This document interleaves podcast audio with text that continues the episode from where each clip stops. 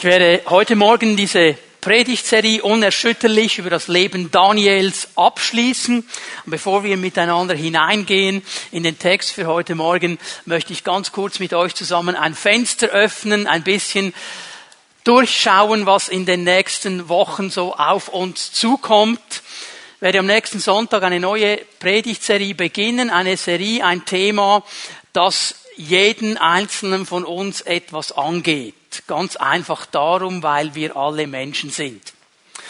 Und es fällt mir auf, dass wir Menschen so gewisse Eigenheiten haben. Eine davon ist, dass wir ganz schnell vergessen. Wir vergessen sehr schnell, was an Guten in unser Leben hineinkommt. Und die Bibel hat ja immer und immer wieder diesen großen Aufruf an uns, vergiss nicht vergiss nicht all die guten Dinge, die Gott in dein Leben hineinlegt, all das große Wirken Gottes in dein Leben hinein. Und ich möchte mit euch zusammen Psalm 103 mir anschauen, eine der wichtigsten Aussagen über dieses Nicht-Vergessen. Und wir wollen lernen, was dem Herrn denn wichtig ist, was wir nicht vergessen dürfen. Und ich glaube, wenn wir wirklich lernen, auf das zu achten, was wichtig ist, dann werden sich unsere Leben verändern in eine positive, in eine gute Richtung. Das werden wir am nächsten Sonntag starten. Dann haben wir am 13. Mai einen speziellen Gottesdienst Muttertag wollen wir feiern miteinander mit einem speziellen Gottesdienst, mit einer speziellen Botschaft. Wir wollen ganz bewusst die Frauen und die Mütter unter uns ehren und hochhalten, ihnen auch Danke sagen. Und damit die Männer nicht zu kurz kommen, kannst du sie notieren. 3. Juni Vatertag, da werden wir dasselbe machen mit den Männern, werden sie ehren, die Väter und die, äh, die Männer und werden einen Gottesdienst haben mit einer speziellen Botschaft und auch daran denken. So einige spannende Dinge, die auf uns zukommen, aber heute Morgen beschäftigen wir uns noch einmal mit Daniel dieser unerschütterliche Mann. Daniel 9 werden wir uns anschauen heute Morgen. Daniel ist mittlerweile 85 Jahre alt. Es ist der Endspurt, die letzten Meter seines Lebens. Und wir haben so viel gesehen über ihn, über diese Unerschütterlichkeit, wie er in jeder Prüfung, in jeder Situation standhaft geblieben ist, festgehalten hat an seinem Herrn wie er auch immer wieder ein Beter war in all diesen Situationen, hat begonnen mit Kapitel 1, er hat den Herrn gesucht. Kapitel 2, er sieht diese Prüfung, er sucht den Herrn. Kapitel 3, 4 und so weiter. Er hat immer den Herrn gesucht. Er ist ein Beter. Und ich möchte mir mit euch zusammen heute Morgen sein Gebetsleben ein bisschen anschauen, denn das wird nämlich beschrieben hier in Kapitel 9. Und ich möchte darüber sprechen, wie wir beten können, dass Gott gerne Antwort gibt. Wie können wir so beten, dass Gott gerne Antwort gibt? Weil es fällt mir auf, dass es bei Daniel ganz schnell gegangen ist, bis die Antwort gekommen ist. Gott hat gerne Antwort gegeben.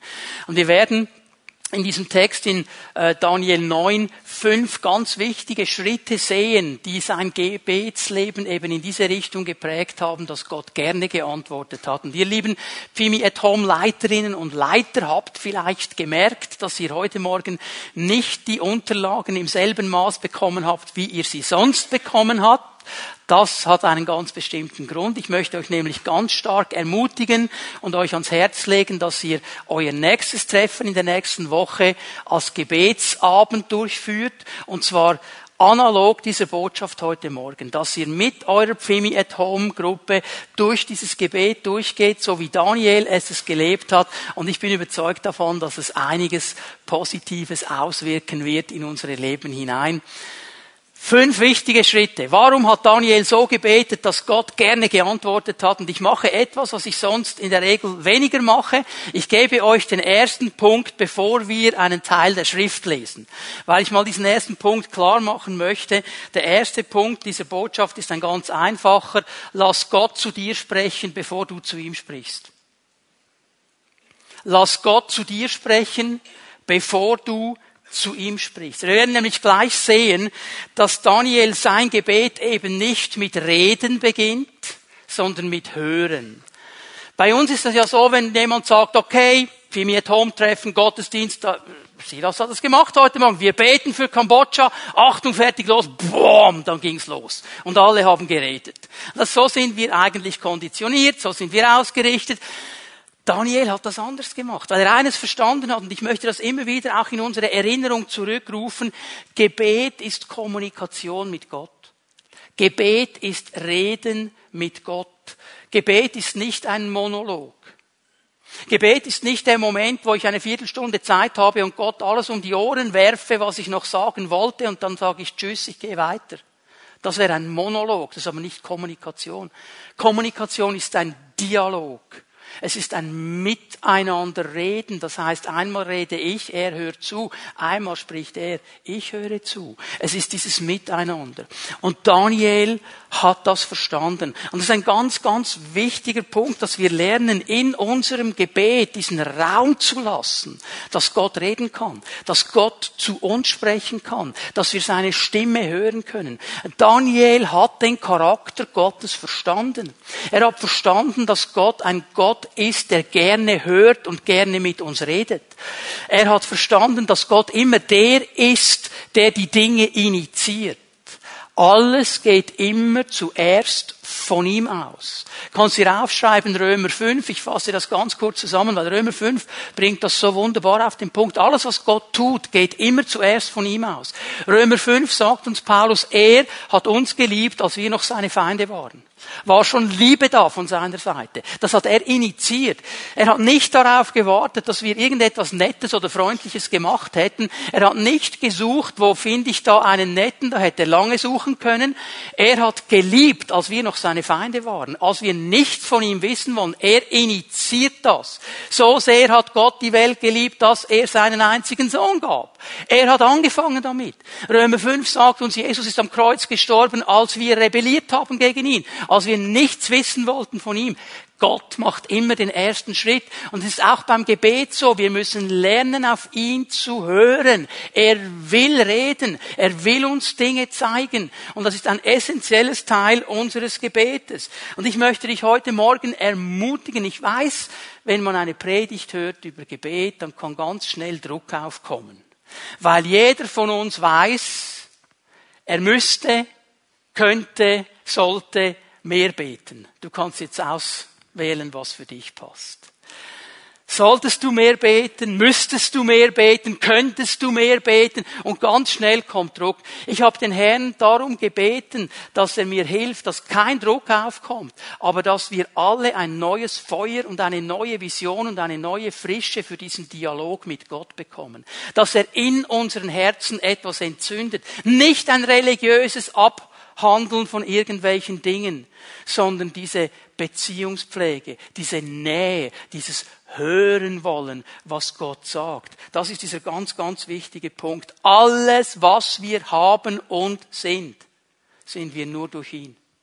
Haben wir nur durch ihn, weil er etwas initiiert hat, weil er den Anfang gemacht hat. Und darum ist es ja ganz normal, dass alles, was wir tun, eigentlich wegen ihm geschehen soll. Nicht aus einer religiösen Pflichterfüllung, aber aus dieser tiefen Liebe, aus diesem tiefen Anliegen, mit ihm zusammen zu sein. Gott initiiert, wir antworten darauf. Gott redet und wir reden zurück. Aber wichtig ist mir zu verstehen, er hat den Anfang gemacht. Und du sagst jetzt vielleicht, ja, wie redet er denn? Aber nichts gehört sage dir ganz einfach, er redet durch sein Wort. Die Bibel ist Gottes Reden an uns. Jetzt sind wir ein bisschen enttäuscht, weil wir hätten gern Erdbeben, Blitz und Donner, eine Armee von Engeln, irgendwelche, von mir aus auch eine Hand, die an die Wand schreibt, was auch immer. Daniel hat sie auch so erlebt. Aber das Wort, das Wort, das Wort, das Wort, das Wort, das Wort, das Wort ist Nummer eins, wie Gott zu uns redet. Es war schon immer so und wird immer so bleiben. Das ist nicht so spektakulär, das ist nicht so begeisternd, wie wenn ein Engel einfährt, aber das ist die Art und Weise, wie Gott zu uns spricht. Wir hören ihn, wenn wir auf sein Wort hören. Denk mal an die ersten Verse des Hebräerbriefes. Viele Male, auf verschiedene Arten und Weisen hat Gott zu unseren Vorfahren gesprochen, durch die Propheten. Und dann hat er zu uns gesprochen in den letzten Tagen durch seinen Sohn. So redet Gott. Und jetzt kommt die große Frage. Wo haben wir das Reden der Propheten? Altes Testament. Wo haben wir das Reden Jesu? Neues Testament. Das Wort Gottes ist das Reden Gottes. Und viele Dinge werden klar in unserem Leben, wenn wir auf das Wort hören. Da spricht Gott nämlich zu uns. Leute kommen manchmal und sagen, oh, ich habe ein Anliegen und ich bete schon seit Monaten und ich bekomme keine Antwort und ich weiß auch nicht mehr, was ich machen soll und ich bin schon ganz durcheinander. Ich höre die Stimme Gottes nicht. Und dann fragst du mal rein, ja, was beschäftigt dich dann? Ja, diese und diese Sache, da sollte ich entscheiden. Ganz einfach, Römer 1, Vers 15 steht die Antwort. Muss Gott doch nicht noch mal reden, hat ja schon lange geredet. Ja, aber ich will einen Engel. Aha. Dinge, die hier drinstehen, da müssen wir gar nicht mehr dem Herrn um eine Antwort fragen. Er hat schon lange geredet. Da müssen wir tun, was er sagt. Ganz einfache Sache. Das ist manchmal der Grund, wo wir anstehen. Daniel hat das verstanden. Er lässt Gott zuerst reden, bevor er redet. Gott redet durch sein Wort. Was heißt das jetzt? Dass wir alle zuerst eine halbe Stunde Bibel lesen müssen, bevor wir beten? Habe ich nicht gesagt, meine ich auch nicht unbedingt. Wenn du das machen kannst, gute Sache. Aber es bedeutet ganz einfach, dass wir einen Lebensstil entwickeln, wo das Wort Gottes Teil von unserem Leben ist. Wo wir jeden Tag einen Happen zu uns nehmen, das Wort hören, etwas aufgebaut wird in uns. Lies die Bibel. Bitte lies das Reden Gottes in dein Leben hinein. Sagst ich kann nicht lesen, ich bin kein Leser. Dann hör es. Hast du schon einmal etwas vom Hörbuch gehört? Es gibt die Bibel in fast allen Übersetzungen als Hörbuch. Sagst, ich habe keinen Platz mehr auf meinem Handy. Dann wirf mal die Instagram-Fotos und die Apps, die du nie brauchst, runter und dann hast du wieder Platz. Okay? Hör es. Hör auf das Reden Gottes. Du bist immer genau ein Vers vom totalen Durchbruch Gottes in deinem Leben entfernt. Sag es noch einmal.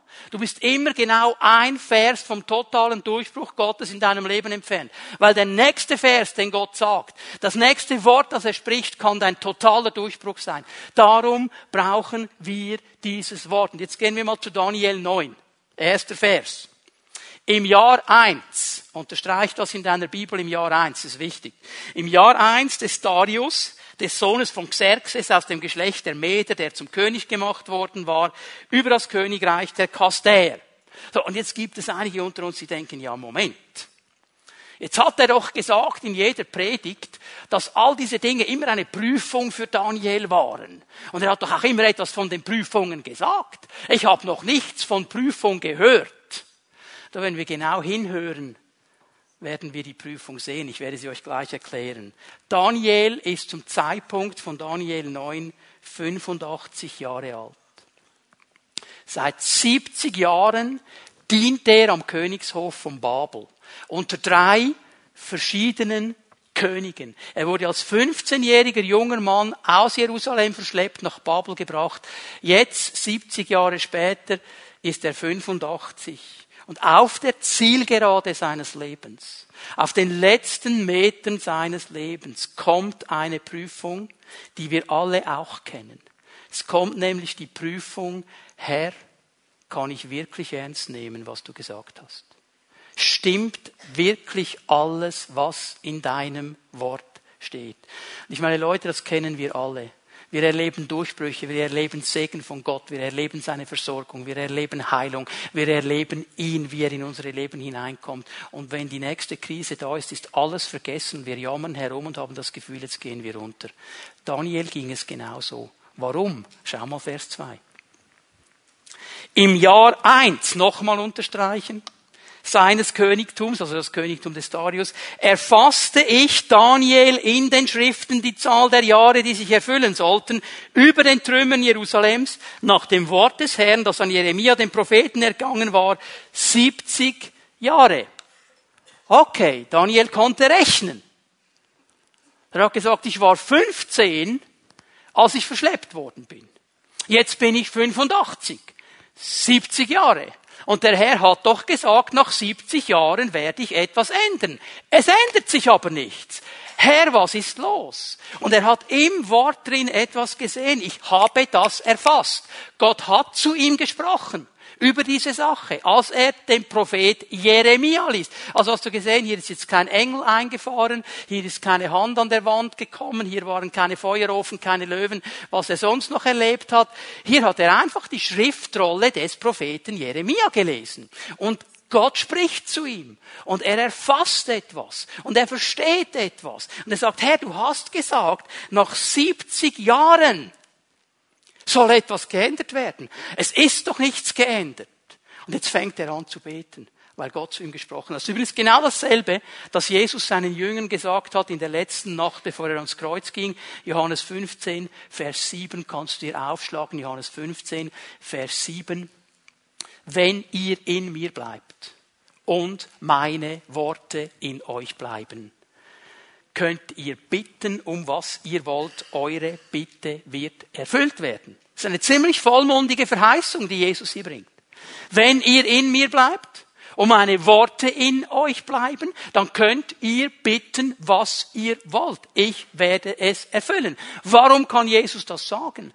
Weil er verstanden hat, dass wenn das Wort Gottes uns erfüllt, wenn ich ein Mensch bin, der neu bei Jesus bleibt, erfüllt vom Wort Gottes, dann werde ich den Herrn nicht bestürmen mit meinen eigennützigen Wünschen, mit meinen äh, Dingen, die ich gerne möchte, mit meinem Egoismus, sondern ich werde ihn mit dem bestürmen, was das Wort in mir bewegt. Und wenn ich das bete, was das Wort sagt, wird der Herr antworten, weil das, was der Herr sagt in seinem Wort, ist sein Wille. Und da muss ich ihn nicht dazu überreden. Das ist der Schlüssel hier. Das wird unser Gebetsleben prägen. Wir werden anfangen, über gewisse Dinge gar nicht mehr zu beten, weil das Wort etwas ganz anderes sagt.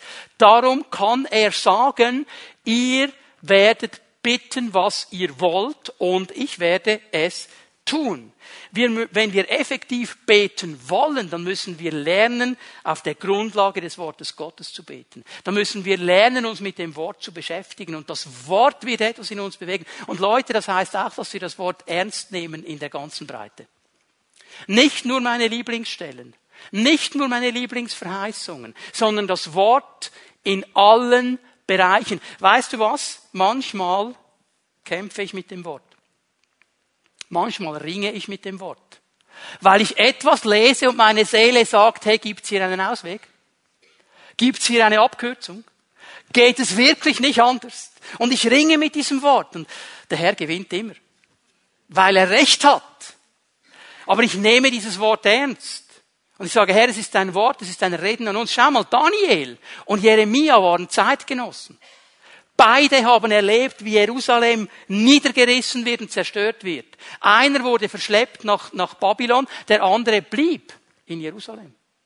Jeremia blieb da, in den Trümmern Jerusalems. Du kannst die Klagelieder lesen. Das war sein Erlebnis, als er diese zerstörte Stadt gesehen hat. Und er bleibt da und er schreibt. Und er schreibt jetzt Folgendes. Lesen wir das mal an. Jeremia 29, Vers 10. So spricht der Herr. Erst wenn 70 Jahre erfüllt sind für Babel, werde ich mich um euch kümmern dann werde ich mein gutes Wort an euch einlösen und euch zurückbringen an diese Städte. Der Herr sagt, Leute, in den nächsten 70 Jahren läuft gar nichts. In den nächsten 70 Jahren läuft nichts. In den nächsten 70 Jahren werdet ihr da bleiben, wo ihr jetzt seid. Aber nach 70 Jahren werde ich mein Wort einlösen. Noch einmal. Daniel wird mit 15 Jahren verschleppt, dient 70 Jahre, er ist 85, das war seine Krise. Herr, du hast doch gesagt, 70 Jahre. Was ist jetzt los? Warum geschieht hier noch nichts? Vers 11. Ich, ich kenne die Gedanken, die ich über euch denke, Spruch des Herrn, Gedanken des Friedens, nicht zum Unheil, um euch eine Zukunft zu geben und eine Hoffnung. Hey, dieser Vers ist so wichtig, nicht einfach nur als eine Verheißung, sondern in diese Situation hinein, wo dieses Volk Gottes 70 Jahre lang verschleppt ist, auf einem fremden Boden ist, nicht zurück kann nach Jerusalem, nicht zurück kann in die Stadt des großen Königs, der Tempel nicht steht dann müssen Sie verstehen, und 70 Jahre sind eine lange Zeit. Ich weiß nicht, ob jemand hier ist, der 70 Jahre schon auf eine Gebetserhörung wartet. Ich gehe mal nicht davon aus. Weil wir oft nach zwei Wochen schon aufgeben. 70 Jahre. Und er muss ihnen sagen, Leute, alles, was der Herr tut, hat ein Ziel. Er hat einen Plan. Und er vergisst diesen Plan nicht. Und 70 Jahre sind nichts für ihn.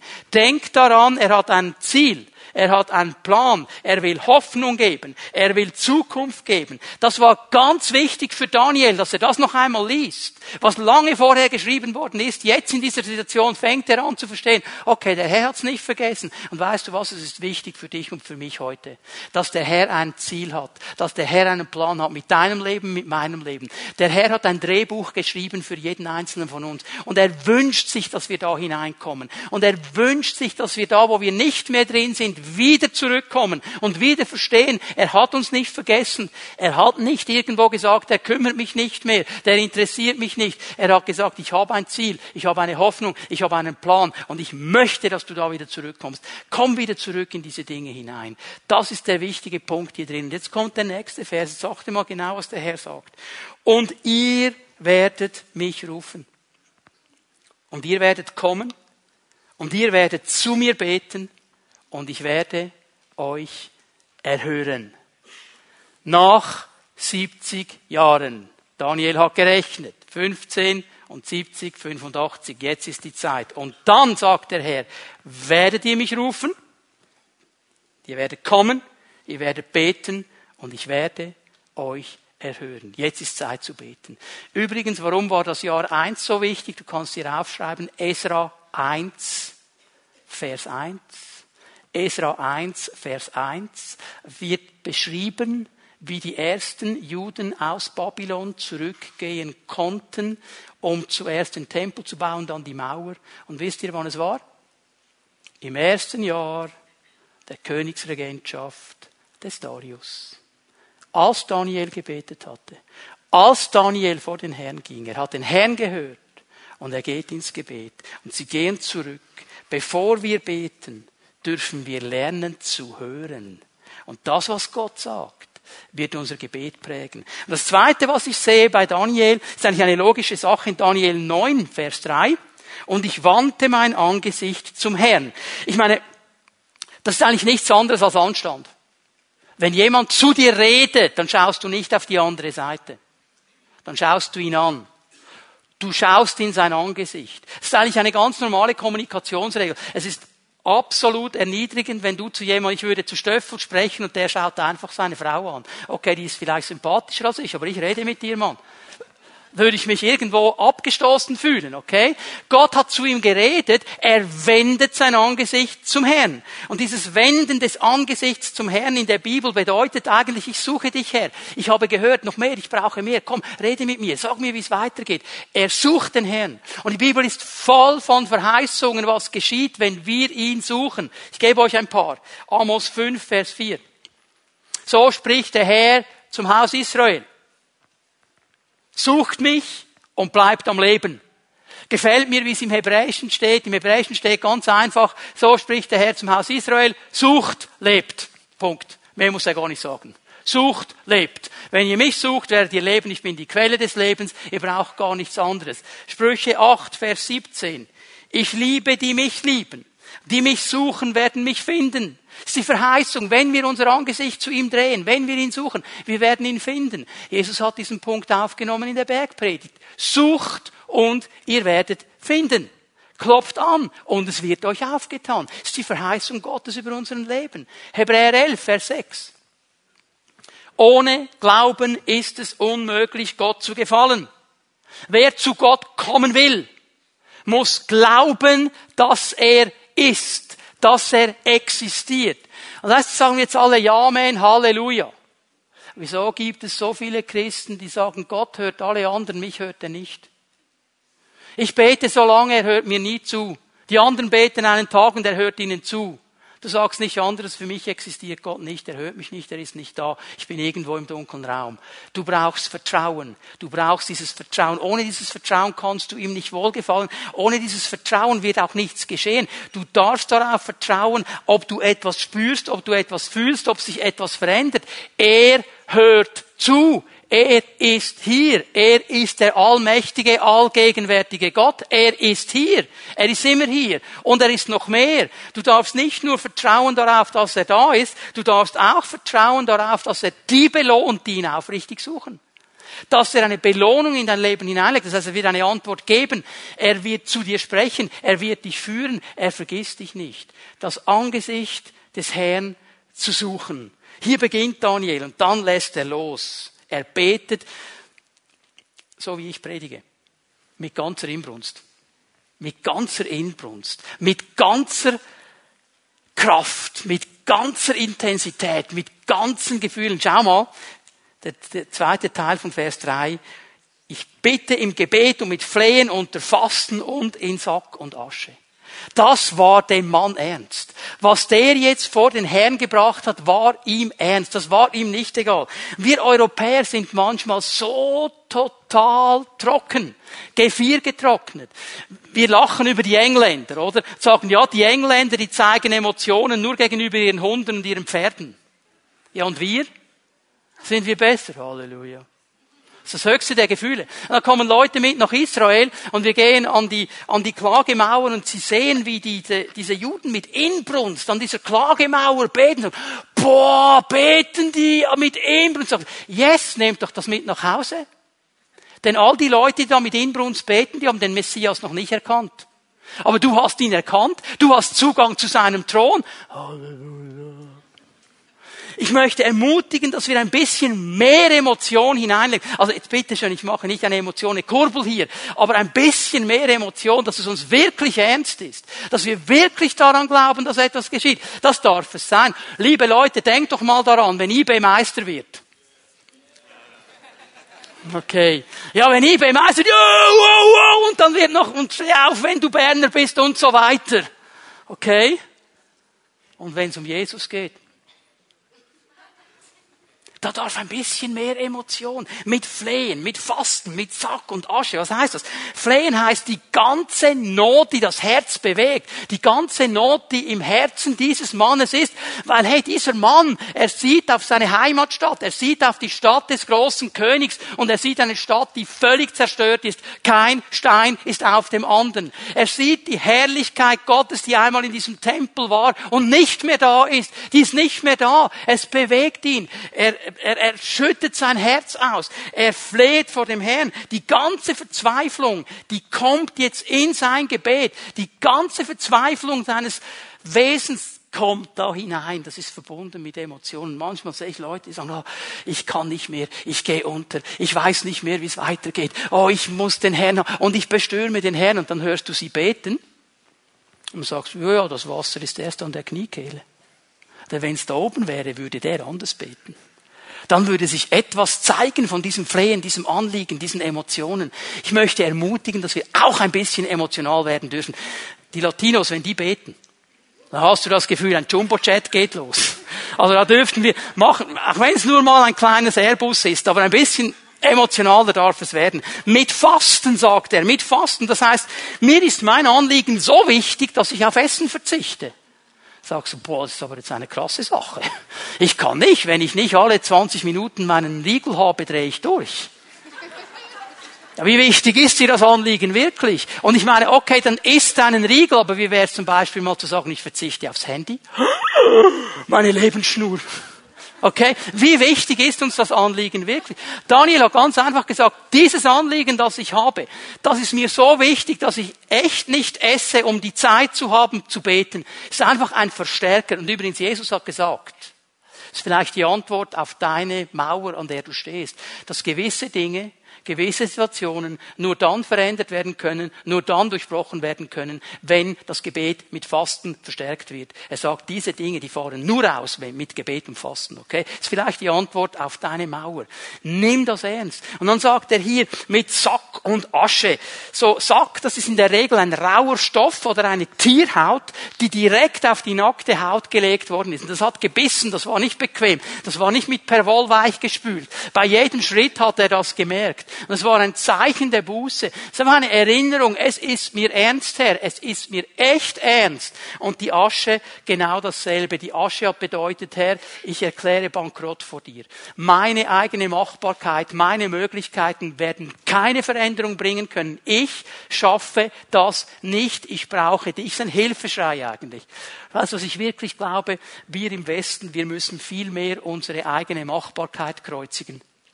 Wir können alles. Wir haben für alles einen Spezialisten. Wir haben überall die Antworten. Und wir sind so in unserer Machbarkeit drin, dass wir manchmal vergessen, mit dem Herrn über die Dinge zu sprechen. Lasst uns diese Machbarkeit kreuzigen und zu ihm zu gehen. Mit Flehen, mit Fasten, mit Sack und Asche zu sagen, Herr, wir brauchen dich und nichts anderes und sonst gibt es keine Veränderung. Daniel geht weiter. Jetzt fängt er an, Gott zu danken für seine Liebe und seine Treue. Vers 4. Ich bete zum Herrn, meinem Gott, und sprach ein Bekenntnis und sagte, Herr, du großer und furchteinflößender Gott, der den Bund und die Gnade bewahrt denen, die ihn lieben und seine Gebote halten. Jetzt, bevor ich weitergehe, möchte ich eine Sache klar machen. Im Sichtbaren hat sich überhaupt noch nichts verändert für Daniel. Er war immer noch in Babylon. Hat nichts verändert. Und trotzdem fängt er an, Danke zu sagen, fängt er an zu loben, fängt er an, den Herrn anzubeten und zu preisen. Warum? Dank, Lob und Anbetung ist immer ein Akt des Glaubens. Der hat nichts zu tun mit Umständen, der hat nichts zu tun mit Gefühlen, er hat zu tun mit meinem Glauben an Gott, dass Gott jede Situation verändern kann. Und dieser Begriff hier in Vers 4, wenn er sagt, ich sprach ein Bekenntnis, ist interessant, im Hebräischen kommt dieses Wort Yada. Und Yada bedeutet mit ausgestreckten Händen anbeten. Die, die Hände in die Luft ausstrecken und den Herrn preisen, anbeten, groß machen. Das ist so eine Sache mit diesem Hände erheben. Gott liebt es. Weil er uns an vielen Stellen der Bibel einen Auftrag dazu gibt. Ich gebe euch dann gleich ein paar Bibelstellen. Mein Fleisch verabscheut es. Und der Teufel hasst es weil es eine geistliche Kraft ist. was ist das Problem mit meinem Fleisch? Ganz einfach folgendes, mit unseren Händen kommunizieren wir. Das ist euch schon aufgefallen. Je nachdem, was ich jetzt genau mache, kann ich etwas kommunizieren mit meinen Händen. Und dieses Zeichen kennt man auf der ganzen Welt. Es heißt, ich ergebe mich. Ich ergebe mich. Ich ergebe mich. es ist nichts anderes, vor den Herrn zu stehen und zu sagen, Herr, ich ergebe mich. Herr, ich kann nicht mehr. Ich weiß nicht, wie es weitergehen soll. Herr, ich habe die Lösung nicht. Ich brauche dich. Ich werfe mich auf dich. Ich ergebe mich. Meine Machbarkeit, ich kreuzige sie. Meine Möglichkeiten, ich kreuzige sie. Herr, ich ergebe mich. Darum hat das Fleisch so eine Mühe. Und übrigens einfach, dass wir hier klar sind, das mit den Händen nach oben ist im Fall keine Idee der Pfingstler. Die haben das nur wieder aufgenommen, was der Herr schon lange gesagt hat. Ich gebe euch drei Bibelstellen, schreibe sie auf. Psalm 63, Vers 5. Psalm 63, Vers 5. Im Gebet will ich meine Hände zu dir erheben, deinen Namen rühmen.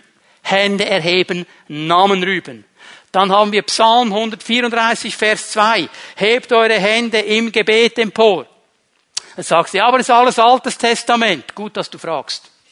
1. Timotheus 2, Vers 8. 1. Timotheus 2, Vers 8. Und ich will, dass ihr Männer, Männer Männer. Männer. Warum die Männer? Warum spricht er hier so explizit die Männer an? Nicht, weil die Männer besser wären. Nicht, weil die Männer mehr Wert hätten. Nicht, weil die Männer irgendwo Spezialstatus haben. Die Männer haben einen Auftrag. Sie sollen, und das kommt heraus im 1. Timotheus 2, sie sind die, die vorausgehen. Sie gehen voraus. Heißt nicht, die Frauen dürfen nicht die Hände erheben. Aber es heißt, ihr Männer, ihr geht voraus. Ihr seid die Ersten, die die Hände nach oben halten. Die heiligen Hände vor den Herrn. Fällt mir auf, wenn ich irgendwo bin, Pfingstgemeinde, charismatische Versammlung, egal wo es ist, in der Regel merke ich, die Frauen so, die Männer. Männer, wir haben einen Auftrag. Ist uns das bewusst? Dein Fleisch sagt, ja, jetzt machst du dich hier noch zum Halotri, oder was? Hände nach oben, wie auf der Kilby. Nein, aber Ehrfurcht vor einem heiligen Gott. Und zu sagen, Herr, du bist alles, ich bin nichts. Nichts. Ich ergebe mich. Ich brauche dich. Männer, hier haben wir einen Auftrag. Wie sollen unsere Kinder anbeten, wenn wir Väter nicht vorangehen? Wie sollen die Kids, die jeden Sonntag hier oben stehen und zuschauen, was hier unten geschieht, erleben, was es heißt, den lebendigen Gott anzubeten, wenn wir in eine Schlafpille eingeworfen werden? Lass uns mal ein bisschen darüber nachdenken, Leute. Das ist unser Auftrag. Das ist unser Auftrag. Und es hat zu tun mit meinem Herrn. Er preist seinen Gott. Er erhebt seine Hände, weil er seinen Gott kennt. Jetzt gehen wir mal ein bisschen durch, was er gebetet hat. Vers 4. Herr, du großer und furchteinflößender Gott. Er sagt hier nichts anderes als Herr, du bist der bedeutungsvollste, du bist das absolut Wichtigste. Es gibt nichts, was so wichtig ist wie du. Du bist die absolute Nummer eins. Ich bete dich an. Und wenn er hier von Furcht spricht, dann hat das nichts damit zu tun, dass er Angst hätte vor Gott. Das hat damit zu tun, dass er Ehrfurcht hat vor dem Herrn, dem Herrn aller Herren. Und lass uns doch mal einen Moment darüber nachdenken.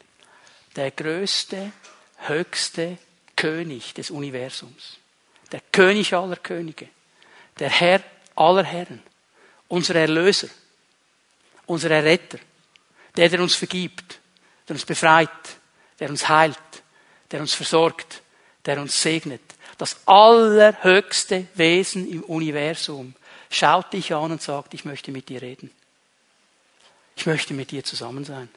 Ich möchte Zeit verbringen mit dir. Ich möchte von dir hören. Ich möchte zu dir reden. Es gibt nur eine Antwort darauf. Ehrfurcht. Das hat Daniel verstanden. Was für ein Geschenk. Und er hat verstanden, dass es der Gott ist, der den Bund und die Gnade bewahrt. Das heißt, er ist treu. Er ist treu. Er ist absolut treu. Und er wird immer treu sein. Beim Herrn, Vers 9, unserem Gott, ist das Erbarmen und die Vergebung. Gegen ihn haben wir uns aufgelehnt. Er weiß, Gott ist barmherzig. Er weiß, Gott will vergeben. Er weiß um das Herz Gottes, aber er weiß noch etwas anderes. Gegen ihn haben wir uns aufgelehnt. Ich komme zum letzten Schritt, den ich im Gebet des Daniels sehe. Und es ist vielleicht der schwierigste aller Schritte. Das Bekenntnis unserer Sünden. Das Bekenntnis unserer Sünden. Es ist die Frage, ob wir das überhaupt noch in unser Gebetsleben hineinnehmen. Dass wir über Dinge überhaupt noch reden. Es fällt uns extrem schwer, diesen Schritt zu tun. Ich sehe das ja, oder ich habe das auch gesehen bei unseren Kindern, jetzt sind sie nicht mehr zu Hause, wenn irgendwas geschehen ist, als sie noch klein waren, dann kommst du rein als Vater, sagst, wer war es? Ich nicht. Ja, das war nicht die Frage. Ich wollte nicht wissen, wer es nicht war. Ich will wissen, wer es war, okay? Aber auf diese Frage, was hast du gemacht? Ja, äh, ich nicht, die anderen auch ja, extrem Mühe, diese Dinge klar zu machen, oder? Diese Dinge klar anzusprechen. Aber es hat mit zwei Bereichen zu tun, die wichtig sind. Gott hört ein demütiges Bekenntnis seiner Kinder. Und es braucht eine Demut, einzugestehen, habe ich falsch gemacht. Es braucht eine Demut zu sagen, Herr, das war daneben, es war nicht in Ordnung. Hier habe ich nicht auf dich gehört, hier habe ich nicht das Wort beachtet, es war falsch es tut mir leid, dann muss ich mich demütigen unter seine gewaltige Hand. Und Gott hört dieses Gebet. Was er nicht hört, ist das arrogante, stolze Gebet der Frommen. Kannst du dich erinnern an dieses Beispiel? Jesus erzählt es, ich denke, es ist Matthäus 18 etwa. Der Pharisäer und der Zöllner gehen in den Tempel.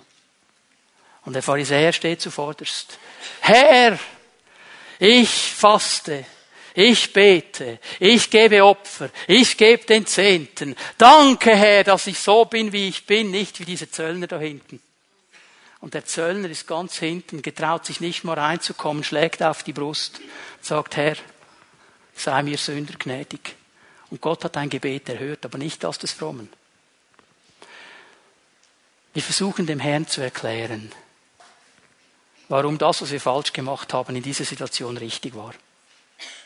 Leute, er weiß es ja eh. Er weiß es, bevor wir uns aufmachen. Er weiß alles, er kennt all unsere Vergehen, er kennt all unsere Sünden, er kennt meine Auflösung, er weiß es ja, er kennt mein Herz. Was will ich denn eigentlich vor ihm verbergen? Er weiß es ja eh. Er ist nicht schockiert, wenn ich komme und es sage. Er sagt, das weiß ich ja schon lange. Aber was er tut, er ist bereit, mir zu vergeben. Es ist eine Bibelstelle, die müsst ihr auswendig lernen. Pfimi Home-Leiterinnen und Leiter testet das nächste Woche. 1. Johannes 1, Vers 9. Das ist eine wichtige Stelle, die musst du wirklich kennen. Wenn wir unsere Sünden bekennen, ist er treu und gerecht, dass er uns vergibt und uns reinigt von aller Ungerechtigkeit. Das ist eine Stelle, die du kennen musst. Wenn wir bekennen, wenn wir zu ihm kommen, sagen, Herr, es war daneben. Herr, es war nicht in Ordnung. Ich bekenne das vor dir. Vergib mir. Er vergibt und er reinigt und er tut ein Werk in unserem Leben. Das ist so absolut wichtig und es ist wirklich extrem, was jetzt Daniel macht. Hör mal gut zu. Vers 5. Wir haben gesündigt. und sind schuldig geworden. Wir haben gefrevelt und sind abgefallen. Von deinen Geboten, deinen Rechtssatzungen sind wir abgewichen. Jetzt Moment mal. Hast du gesehen? Wir, wir, wir. Jetzt sprechen wir von Daniel. Jetzt sprechen wir von einem Mann, der unerschütterlich gedient hat und der ganz, ganz viel, ganz, ganz gut gemacht hat vor Gott, sonst hätte ihn Gott gar nicht so gebrauchen können. Und dieser Mann, von dem wir sagen würden, boah, das ist ein perfekter Heiliger, er sagt, wir haben, wir haben, wir haben. Und jetzt kannst du das Buch durchlesen. Wo hat er es gemacht? Aber er hat verstanden, ich bin genauso sündig wie alle anderen auch. Und Herr, wir haben uns verfehlt vor dir. Das war nicht in Ordnung. Jetzt schau mal, wie er weiter betet. Hör mal gut zu, was er sagt. Wir haben nicht auf deine Diener, die Propheten, gehört, die in deinem Namen geredet haben zu unseren Königen, unseren Fürsten und unseren Vorfahren und zum ganzen Volk des Landes. Und auf die Stimme des Herrn unseres Gottes haben wir nicht gehört, so dass wir nach seinen Weisungen gelebt hätten, die er uns vorgelegt hat durch seine Diener, die Propheten. Weißt du, über was er hier Buße tut? Dass er das Wort nicht ernst genommen hat. Er hat das Wort nicht ernst genommen. Sagt, ja, das wäre alles da drin gestanden. Die Propheten haben es gesagt, Mose hat es auch schon aufgeschrieben. Deine Wegweisungen sind ganz klar. Ich habe es nicht ernst genommen. Das wäre ein guter Ansatzpunkt. Wie viel Mal erklären wir dem Herrn, dass das, was wir hier gelesen haben in der heutigen Zeit, so in meinem Leben und meinen Umständen nicht funktionieren kann? Wieso erklären wir ihm, warum wir die Ausnahme sind, die die Regel bestätigt? Er hat zwar gesagt, mach es nicht, aber ich darf es machen, weil meine Umstände so sind. Weil wir nicht hören wollen, was er sagt. Das wäre der Anfangspunkt, wo du hingehst und sagst, Herr, ich nehme dein Wort wieder ernst. Und ich nehme es ganz ernst. Und ich höre auf, mich herauszuschnurren. Ich nehme ernst, was du sagst. Daniel macht es klar. Und Daniel, du kannst es durchlesen, bis nach Vers 19 unten geht das weiter, was er hier noch alles klar macht. Aber ich möchte euch zeigen, wie Gott reagiert. Vers 20. Während ich noch redete und betete und meine Sünden und die Sünden meines Volkes Israels bekannte und mein Flehen für den heiligen Berg meines Gebot, Gottes niederlegte vor dem Herrn meinem Gott, während ich noch im Gebet redete. Also bitte, der ist immer noch im Gebet.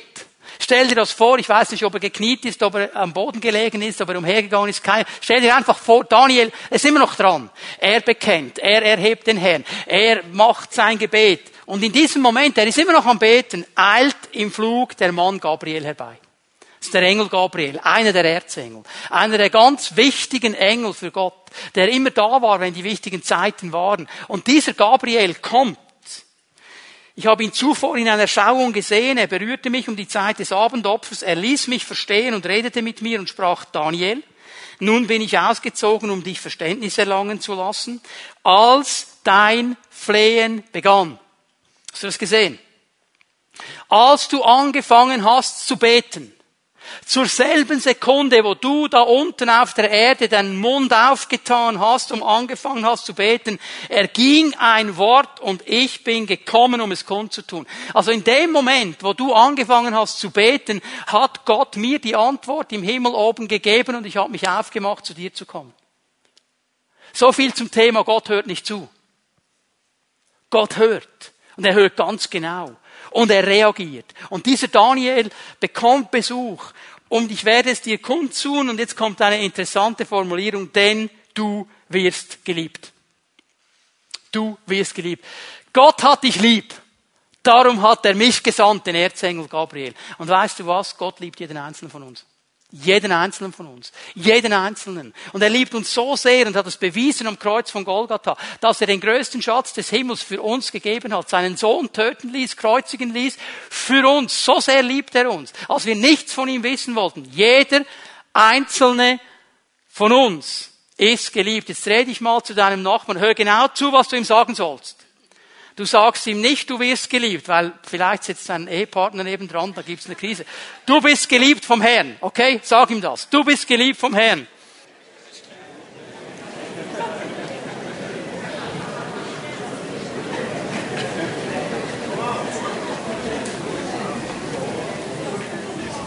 Gott schickt seinem geliebten Daniel den Erzengel Gabriel vorbei. Wir werden geliebt. Wir werden so sehr geliebt. Aber weißt du was? Jetzt muss ich dich enttäuschen. Gott schickt dir und mir nicht Gabriel vorbei. Muss dich enttäuschen. oh, heute Nachmittag kommt Gabriel. Hör mal. Warum schickt er uns nicht Gabriel? Ich sag dir warum. Wir haben den zweiten Teil des Buches. Wir haben den zweiten Teil des Buches. Daniel hatte den noch nicht. Wir haben das Neue Testament und das Alte Testament. Wir haben das Buch. Gott redet zu uns durch das Buch. Zuerst und zuerst und prioritär. Verstehen wir das? Also hör auf, jetzt irgendwelche Engel und Blitze und Donner und Erdbeben zu suchen. Geh ins Wort. Geh ins Wort, und er wird zu uns sprechen. Wir haben Zugang zum Thron Gottes. Hatte Daniel so nicht wie wir. Ist erst eröffnet worden durch das Blut Jesu Christi. Wir haben Zugang zum Thron Gottes. Wir dürfen da hinein. Leute, wir haben ein gewaltiges Vorrecht. Und wenn wir vor diesem Herrn stehen, wenn wir vor ihm sind und lernen so zu beten, wie Daniel es uns vorzeigt, dann antwortet Gott gerne. Das ist ein Gebet, das sein Herz erwärmt. Es gibt einen Vers, den werden wir lesen zum Abschluss, 2. Chroniker 7, Vers 14. Der fasst zusammen, was Daniel gemacht hat. Ich weiß nicht, ob es dieser Vers war, der Daniel überhaupt in diese Richtung gebracht hat, weil dieser Vers wurde ja vor Daniel geschrieben. Aber hier, in diesem Gebet des Salomo, wird etwas ganz Interessantes gesagt. Wenn dann mein Volk, über dem mein Namen genannt ist. Wer wird hier angesprochen? Das Volk, über dessen den Namen Gottes genannt wird. Jetzt wir heißen Christen, oder? Wir nennen uns, wieso heißen wir Christen? Kleine Geschichtslektion, Apostelgeschichte kannst du es nachlesen. Als diese Nachfolger Jesu sich ausgebreitet haben, in verschiedene Städte gingen und gedient haben in der Kraft des Heiligen Geistes, und die Leute haben gesagt, wie, wie nennen die, wir die jetzt? Wie wollen wir die jetzt nennen? Wir haben noch keinen Namen für sie. es fällt uns auf, wenn wir hinhören, die predigen dauernd von diesem Christus, von diesem Gesalbten. Die sprechen von diesem Jesus, der der Gesalbte ist.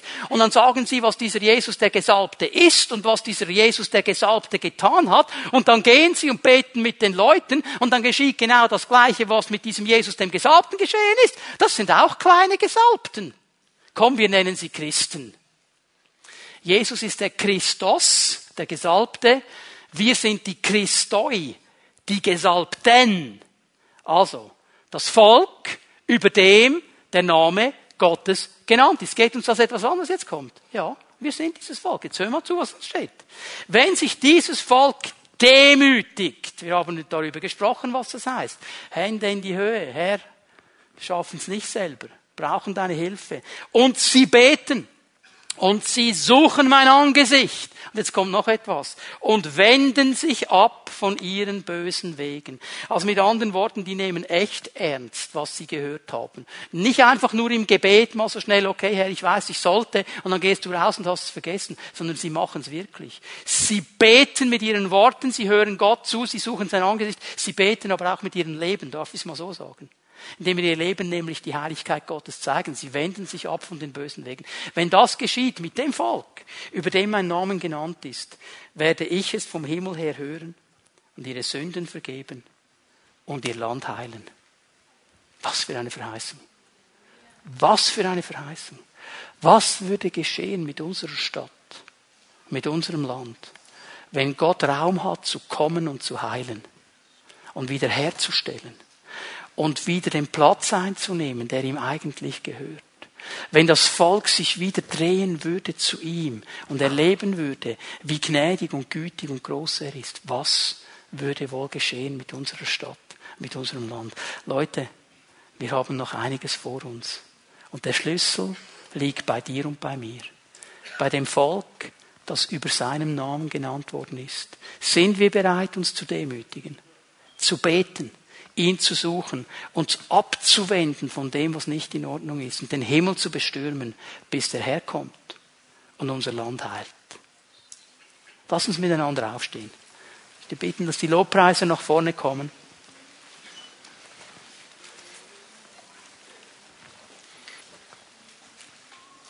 Wir werden das so machen heute Morgen, dass ich den Raum hier vorne öffnen möchte. Wir werden den Herrn anbeten werden ein Lied ihm zusingen. Und ich möchte den Raum hier vorne öffnen. Ich möchte dich einladen. Wenn der Herr zu dir gesprochen hat heute Morgen.